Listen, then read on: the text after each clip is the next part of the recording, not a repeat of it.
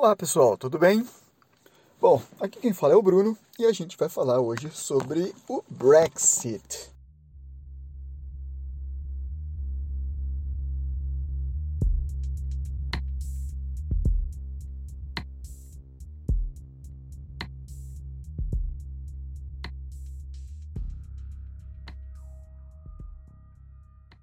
Para que fique melhor o nosso entendimento sobre esse assunto, eu vou ter que explicar um pouquinho melhor para vocês alguns temas que vão ser tratados aqui. Para começar, deixa eu te explicar o que é o Brexit. Brexit é uma abreviação para British Exit, ou a saída britânica, na tradução literal aqui para o nosso português.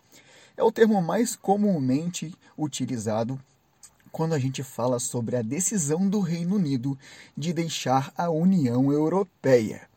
Aqui eu vou fazer uma breve explicação sobre Reino Unido e União Europeia. Quando falamos em Reino Unido, a gente está falando sobre um conjunto de países ou de nacionalidades, podemos entender assim, que são unidos sobre um, Estado soberano. Ou seja, eles têm uma coroa e uma organização política um pouco complexa. Mas o importante é você saber que o Reino Unido é formado por Inglaterra, País de Gales, Escócia e a Irlanda do Norte. Aqui é importante a gente saber que a Irlanda do Norte não é a República da Irlanda. Vamos separar em dois nomezinhos diferentes. A Irlanda é uma república que não faz parte do Reino Unido. A gente conhece ela às vezes como Eire. Já a Irlanda do Norte é um pedacinho da ilha da Irlanda que pertence ao Reino Unido. Isso é um outro problema que vamos falar em outro momento, mas ela também é conhecida como Ulster ok, já sabe que é o Reino Unido e já sabe que ele é composto então por essas quatro nações, ou esses quatro, digamos, países, entre aspas, que formam um grande Estado soberano com a Rainha da Elizabeth como a sua chefe de Estado. Cada um deles tem um grau de autonomia política e podem decidir algumas coisas relacionadas a políticas internas, a tributos e outras leis relacionadas ao seu território. Porém, a gente sabe que grande parte das políticas são tomadas em conjuntos, ok? Então vamos falar um pouquinho mais sobre a União Europeia e o que você precisa saber resumidamente sobre isso. A União Europeia é o maior bloco econômico do mundo. É uma união econômica, monetária, ela tem uma série de diferenciais que a gente vai dar uma destrinchada por aqui. O importante é você saber que atualmente ela é composta por 27 países e ela tem algumas instituições financeiras, políticas, de controle, de, de legislação, o que torna este bloco econômico um pouco mais profundo do que outros encontrados no mundo. Por exemplo, ela tem um parlamento, ela tem um conselho, ela tem uma comissão, ela tem um banco central somente do bloco, ela tem um tribunal de justiça, um tribunal de contas e um, umas políticas conjuntas.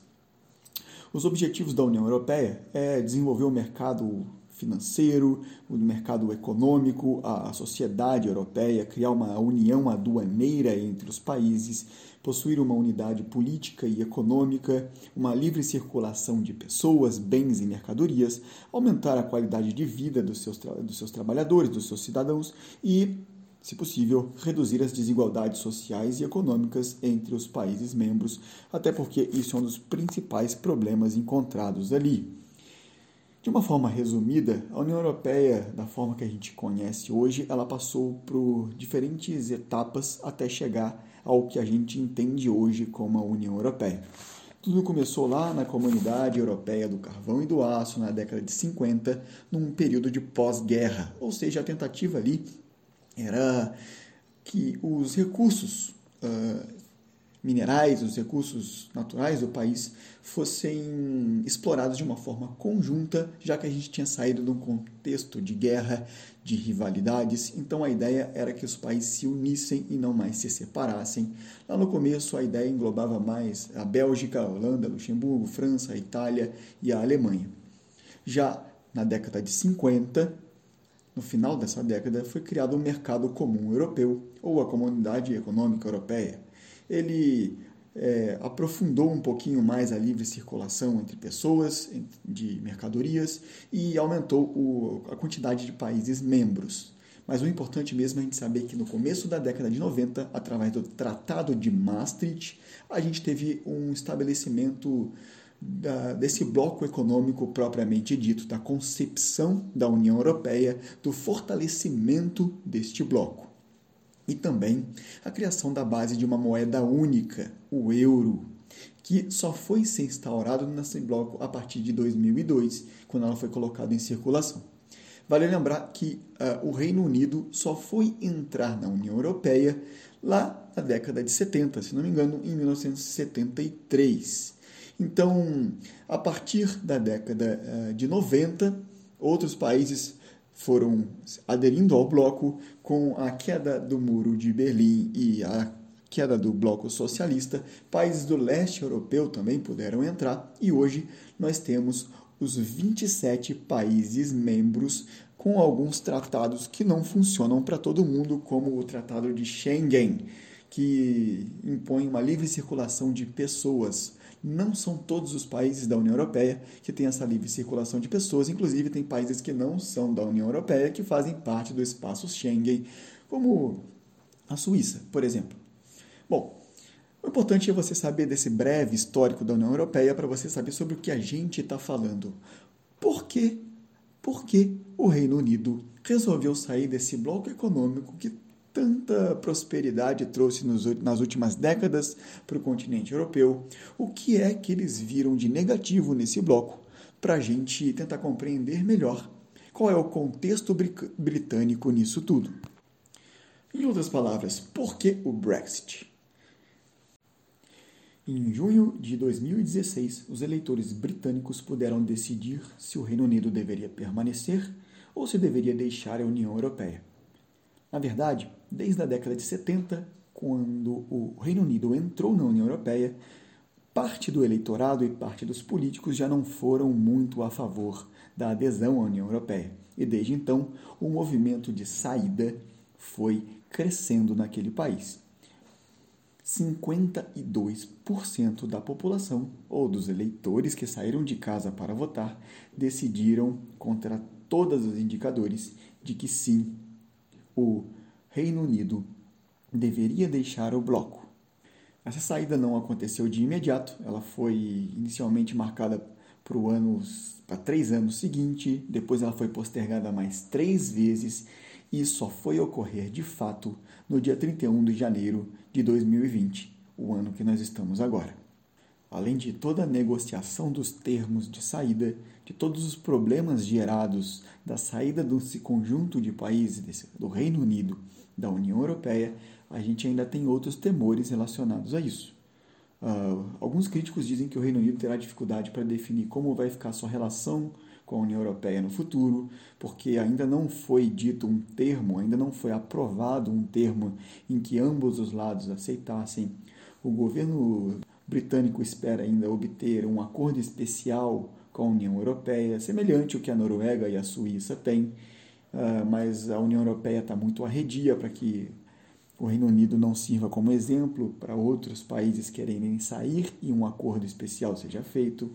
Ah, a gente é ainda está na base do e se. Porém, alguns problemas já apareceram para agora.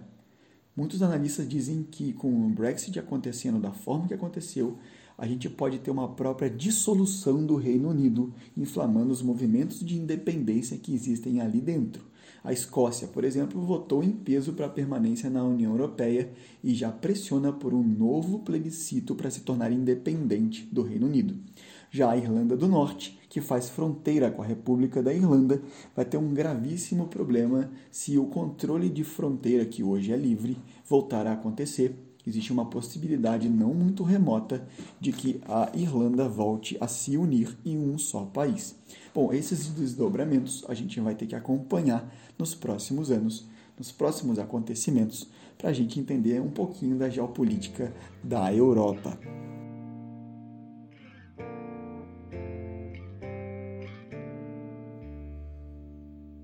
Depois de toda essa recapitulada dos principais momentos e das principais informações que a gente precisava saber para entender mais sobre o Brexit, agora a gente vai para o intuito principal desse podcast, que é transportar a nossa mente para o lugar, para o espaço deste planeta em que a gente não conseguia estar naquele momento.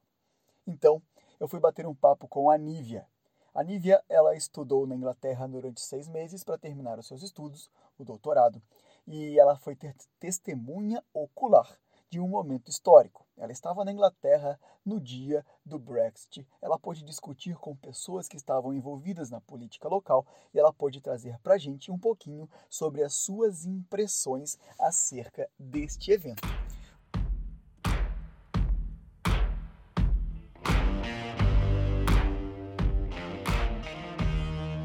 Nós vamos começar um pouquinho hoje com a Nívia. A Nívia ela morou na Inglaterra durante um tempo, a gente vai descobrir durante essa conversa.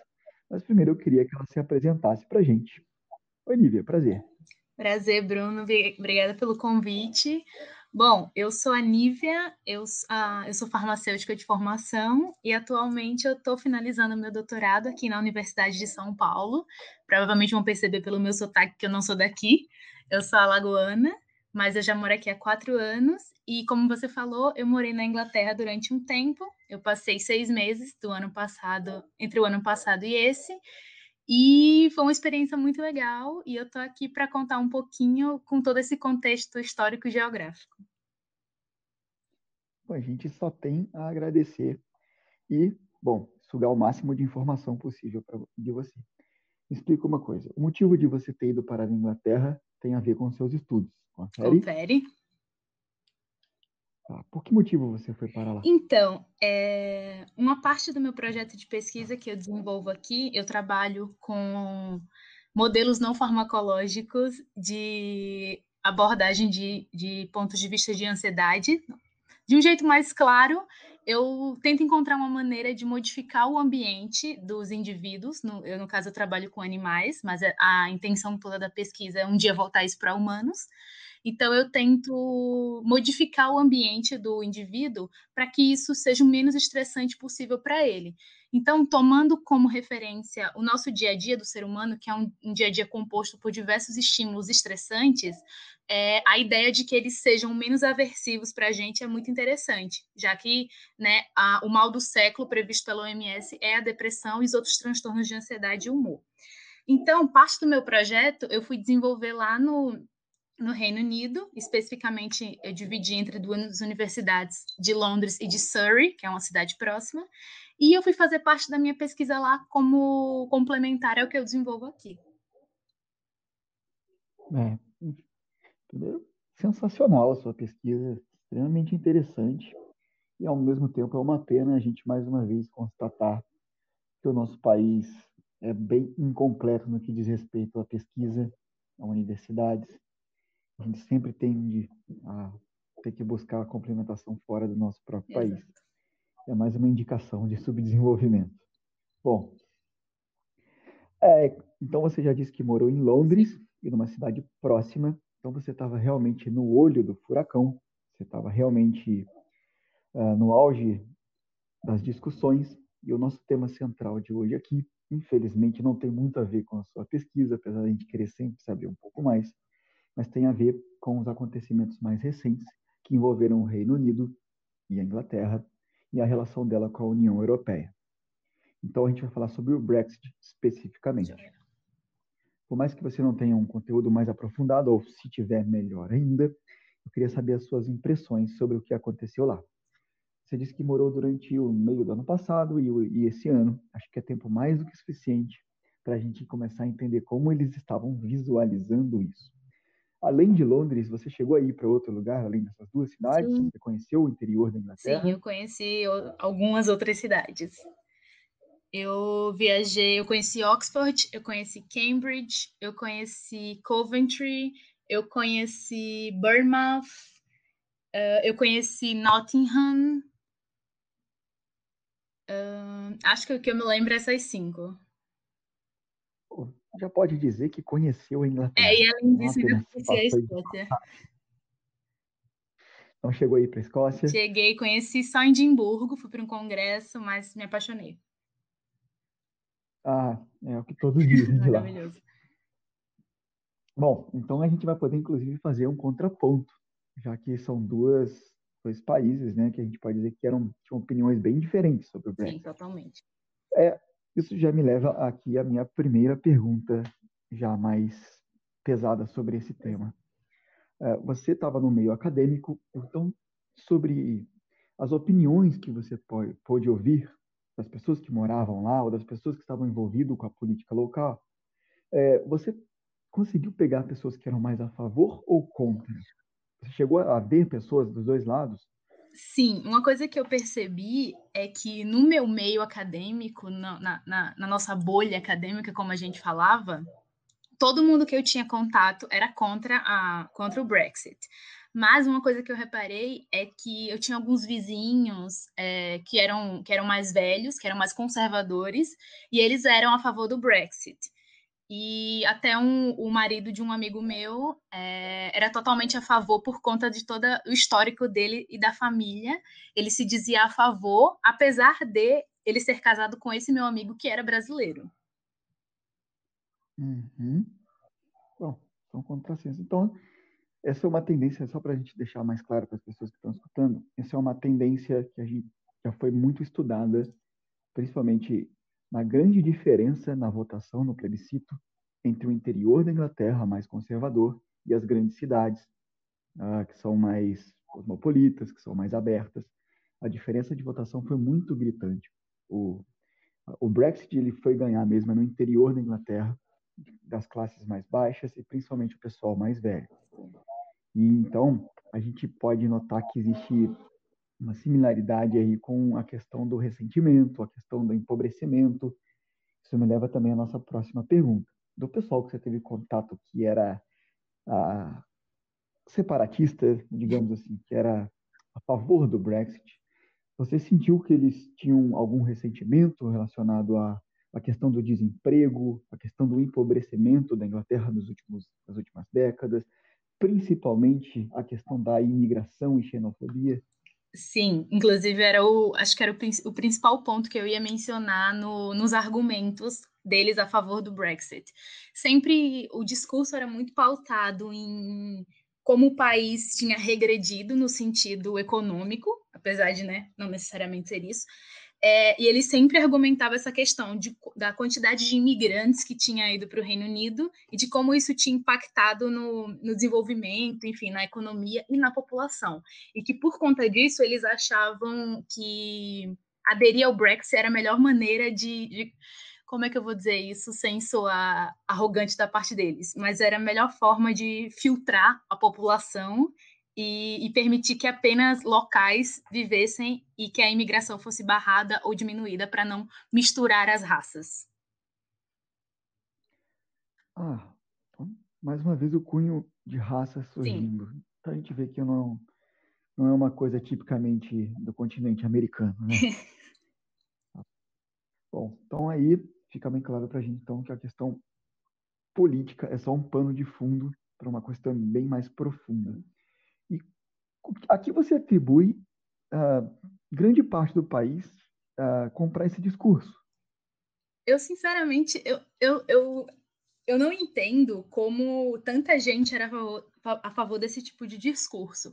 Eu não sei se é, como eu falei, se, se, por ser um pessoal mais antigo, por ter convivido em outra realidade, mas eu achava surreal como eles não só apoiavam esse tipo de discurso separatista, como eles embasavam, justificavam e, e, fortaleciam esse discurso. Apesar de eu discordar, aparentemente eu não tinha lugar de fala, porque nem eu era local e nem eu estava morando é, continuamente, eu estava passando apenas um período. Então eu não sei se esse argumento deles é realmente por conta do, do histórico que eles têm, deles terem vivido em outra época, ou se é simplesmente porque eles eram é, contra essa imigração no país deles. Eu realmente não sei. Ah, existia nas universidades, ou na televisão, ou nas ruas, um debate mais aprofundado sobre isso, ou todo mundo já tinha aquela opinião formada e era isso? Então, a minha universidade, especificamente, ela ficava em um bairro de imigrantes. Era uma universidade que ficava num bairro tipicamente de ascendência do Oriente Médio. Então, o bairro era dividido entre paquistanês, indianos e outras, e outras populações. Então, a minha universidade em si, ela era muito, muito mesclada. Acho que 90% dos alunos que estudavam lá eram de ascendência do Oriente Médio. Então, eles todos tinham um, uma visão anti-Brexit, digamos assim. Então, no meu meio, especificamente onde eu morava, era uma, uma decisão meio que unânime. Mas quando você se afastava, ia mais ou para o centro mesmo de Londres, que era onde tudo acontecia, sempre tinha um pessoal na rua é, promovendo discursos, debates no meio da rua, dis distribuindo muito panfleto também, e gente dos dois lados, prós e contras, cada um tentando mostrar o seu ponto, mas assim, sempre de um jeito muito pacífico, até onde eu passei. Eu acredito que sim. A gente tem que fazer o exercício de sempre se colocar no lugar dos outros, independente se concorda Isso. ou não.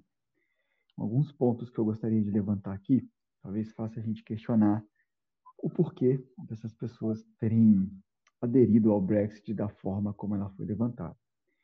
É, a Inglaterra ela é um dos países que mais pagam em contribuições para a União Europeia, cerca de 12 bilhões de euros. Uh, muitos ingleses reclamam que a entrada desenfreada de imigrantes é um dos principais responsáveis pela pressão no sistema público de saúde, já que ele é universal. Então, muitas pessoas vão para a Inglaterra buscando isso. E, por último, a fala dos racistas de que a Inglaterra está perdendo a sua essência, ou seja, a sua, a sua ideia de anglo-saxão e tal. Isso já é uma coisa mais imbecil mesmo. Porém, a pergunta que eu ia te fazer era: mesmo tendo tudo isso, a gente teve a figura das redes sociais e das fake news agindo bastante no período do plebiscito e principalmente depois do plebiscito. Você chegou a ter contato com pessoas que eram disseminadoras ou que acreditavam piamente nas notícias? Ou que sabiam que tivessem sido enganados em algum momento? Olha, felizmente não. É, no meu local de trabalho, no meu laboratório, é, nenhum dos meus, dos meus colegas era inglês. Meu professor é de origem grega, os meus amigos de laboratório, um era ganês, é, naturalizado italiano, e a outra era italiana e morava em Londres há um tempo. Então, eles, com eles eu convivia diariamente. E no outro laboratório que eu trabalhava, tinha inglês, escocês, brasileiro, indiano. Então, todo mundo tinha meio que a cabeça aberta para discutir. Então, eu não tive contato com esse tipo de fake news. É, as únicas poucas pessoas que eu conheci que eram a favor, como eu falei, era esse esse conhecido que é que é um pouco mais velho e a família dele porque tinha toda uma origem inglesa e sempre sustentava esse argumento de que com a imigração a, o país mudou. Mas não, em relação a fake news eu não tive contato. Aí eu compreendo você não ter conversado mais com eles. Realmente a gente acaba selecionando as pessoas que a gente quer conversar mais. Faz todo sentido. Bom, é... a gente vai fazer um contraponto, né? Já que você teve ali no olho do Brexit, morando na Inglaterra, você disse que conseguiu dar uma passada na Escócia. E ali você viu algo totalmente diferente. O que você sentiu dos escoceses em relação ao Brexit e que preocupação eles tinham, eles tinham relacionado a isso? É, realmente, do ponto de vista escocês, era completamente diferente o pensamento deles em relação ao Brexit. Eu não sei se tem a ver com o fato de recentemente, né, a Escócia saiu, a Escócia teve a sua independência, votou, enfim, a favor ou contra, é, então, eu não sei se tem a ver com isso, mas eu percebi que, o, que os escoceses tinham uma visão muito mais aberta no sentido de do, do, Brexit, do Brexit em si. Então, você não via nas ruas o tipo de, de coisa que você via em Londres. Não sei se é porque, obviamente, eu passei pouco tempo, eu passei acho que uma semana só na Escócia. Então, eu não sei se isso tem a ver, provavelmente sim, eu não, eu não, eu não tive acesso, né? Não fui ao centro da cidade como um todo. Eu não, não parei para procurar sobre isso porque eu não sou a pessoa mais engajada. Mas, nossa, eu realmente percebi no, nesse sentido de quando do, das ruas, da discussão e até do, do que passava na TV, do ponto de vista escocês, era bem diferente do ponto de vista inglês, apesar deles dividirem o Reino Unido, digamos assim. Sim, é, e só respondendo ao seu questionamento, tem tudo a ver com o plebiscito que a Escócia uhum. fez apenas dois anos antes do plebiscito do Brexit sobre permanecer no Reino Unido uhum. ou não. Uhum. E a margem de permanecer foi muito pequena. Tá? Ah, tinha um grande movimento separatista Sim. e, para piorar a situação, na propaganda do permanecimento no Reino Unido, uma, uma das causas levantadas foi exatamente a permanência na União Europeia.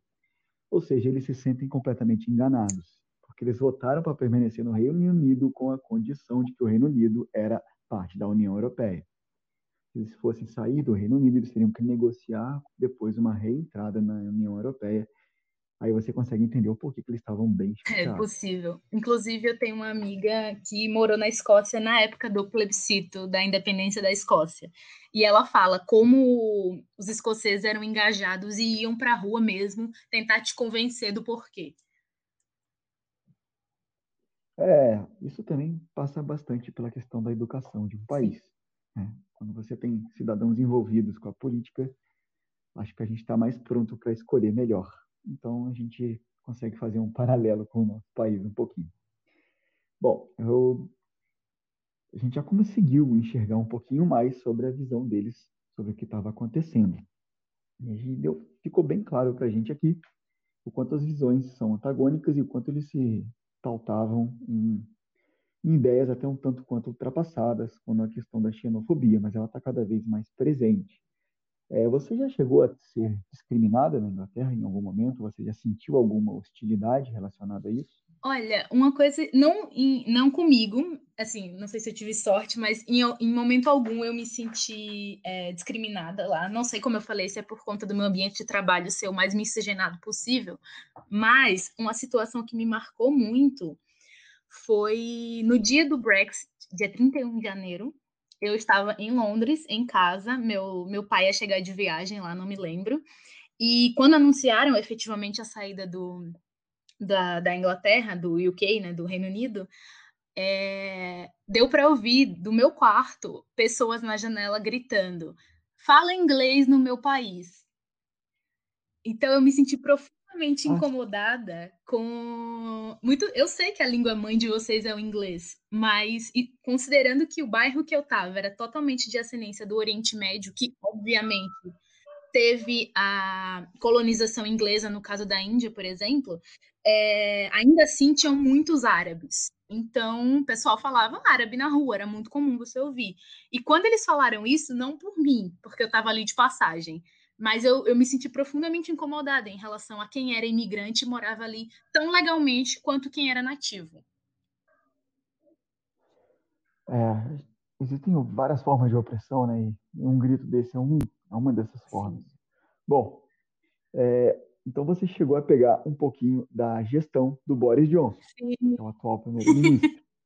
e, bom, eu não conheço, eu tenho uma visão meramente da mídia sobre ele, mas eu sei que, pelo que a gente ouve falar, ele é bem a cara desse cidadão inglês. É, você tem alguma coisa para dizer sobre o que você entendeu dessa mudança de governo? O que, que ele representava para o povo inglês, ou representa até hoje? Olha, é...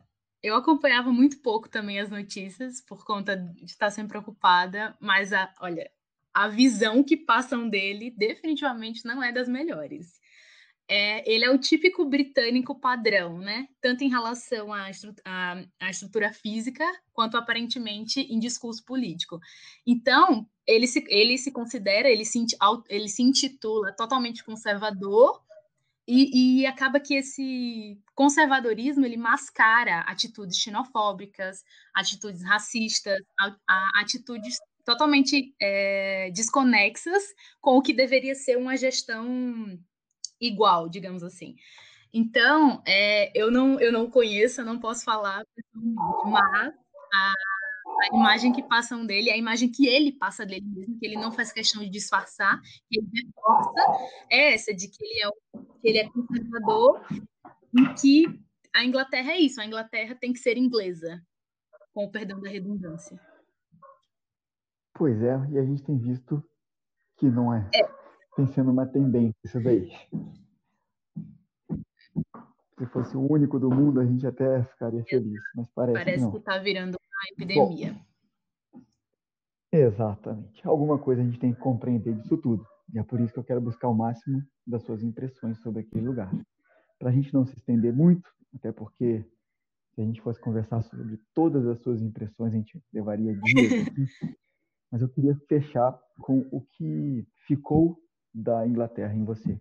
O que, que você levou daquele país? O que, que você aprendeu que mais te cativou daquele lugar?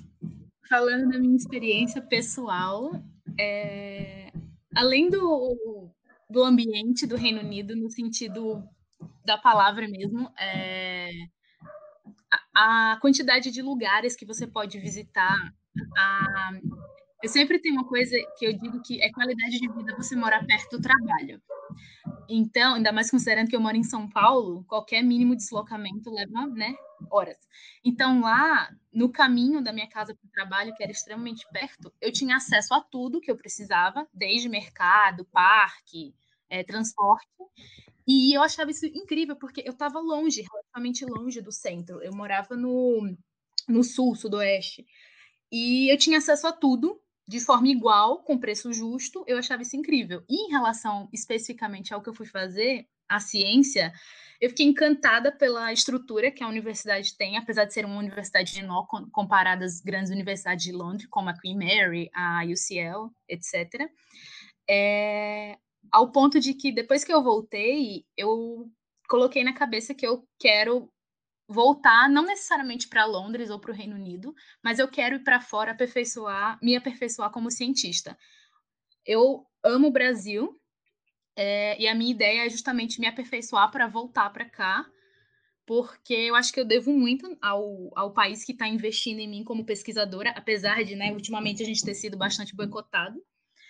É, então, co como impressão do Reino Unido, eu voltei com um saldo muito positivo, tanto em relação ao ambiente, quanto em relação ao trabalho, quanto em relação às pessoas, porque, como eu falei, foram seis meses e eu não me senti hostilizada em nenhum momento sendo imigrante. Não sei se tem a ver, provavelmente sim, com o ambiente em que eu vivia e com a minha bolha acadêmica. Mas eu voltei com as melhores impressões. Eu recomendo, quem quiser conhecer o Reino Unido, vá. É, e tente aproveitar ao máximo, tanto do, da estrutura do país, como é, de locais para você visitar, de pontos turísticos, e conhecer um pouquinho da, da cultura, dos interiores, para você ver como é diferente a vivência de um cidadão de Londres, que está ali no centro, naquela, naquela movimentação, quando, quando você compara um interior, que seja tanto no litoral quanto mais para a parte rural de, do, do Reino Unido, da Inglaterra especificamente. E ainda, se quem tiver oportunidade de conhecer os outros países do Reino Unido, porque eu só tive a oportunidade de conhecer a Escócia, além da Inglaterra. Mas eu gostaria de ter conhecido é, os outros países, é, o País de Gales e a Irlanda, enfim, é, do Norte. e é isso, eu acho que as minhas impressões foram muito boas, apesar de eu ter realmente pego um momento bem crítico. Eu estava lá desde a primeira, primeira data do Brexit, que foi adiada, e estava lá no, no dia do Brexit, que foi 31 de janeiro. Então não tem como esquecer, porque eu presenciei esse momento histórico. Pois é. E tá parecendo ser uma sina a gente presenciar um momento histórico. Bom, que beleza. Uh, Nívia, muito obrigado. Muito obrigado, sim, de coração Imagina. mesmo. Isso aqui vai ser de grande valia. Isso aqui, escutar pessoas que foram nos lugares e passaram por esses momentos é mais enriquecedor do que qualquer aula, do que qualquer vídeo que a gente veja sobre isso. É, sem palavras para te agradecer. Muito obrigado mesmo. Imagina. E muito boa sorte nessa sua caminhada. Obrigado por ser essa grande pesquisadora. Obrigado por retribuir bastante para o país. Investe na gente e que a gente consiga multiplicar pessoas como Muito você. Muito obrigada pelo convite. Até a próxima, Até. então. tchau. tchau. tchau.